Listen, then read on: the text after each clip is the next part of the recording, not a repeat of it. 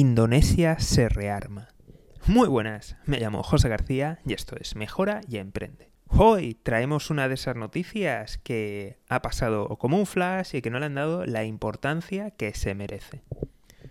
Y es que veréis, Indonesia, ese país que está en el Indo-Pacífico, lleno de islas, se está rearmando. Hace poco compró los misiles de crucero Brahmos de la India, que de hecho realmente la, empresa, aunque lo fabriquen en la India, es una empresa, una joint venture entre la India y Rusia, y además ha adquirido más de 70 cazas de combate, los F-15 estadounidenses y los Rafale franceses. Y también ha encargado dos submarinos de ataque francés. Este país asiático ha pasado de un 5 a más de un 9% del PIB en gasto militar. Eso es los últimos datos que se han publicado, porque es posible que sea más y evidentemente va a continuar creciendo. ¿Y todo esto por qué ocurre?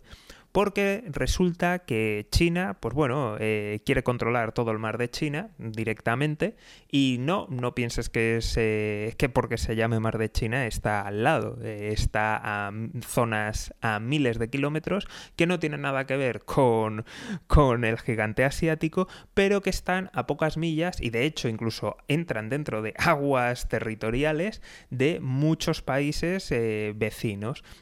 Y de hecho uno de ellos es Indonesia. Así que este país ha decidido defenderse y sobre todo mantener el acceso a esas aguas bajo su jurisdicción en las cuales se cree que puede haber gas y petróleo. Por tanto, continúa la escalada militar, continúa la venta de armas y todos los vecinos de China se están preparando, se están armando. Dato importante, y es que, por ejemplo, estos misiles de crucero no solamente son indios, también son rusos.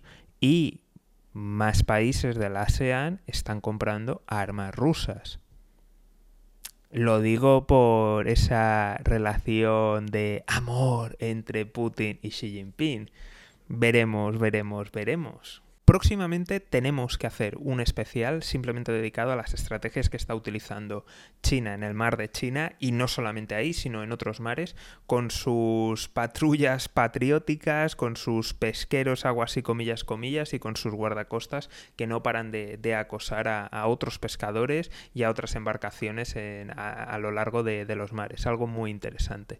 Pero por lo que parece a Indonesia se le ha acabado la paciencia y a partir de ahora es posible que algún uno de estos, entre comillas, patriotas que, chinos que se pasea por allí le caiga un misil de crucero.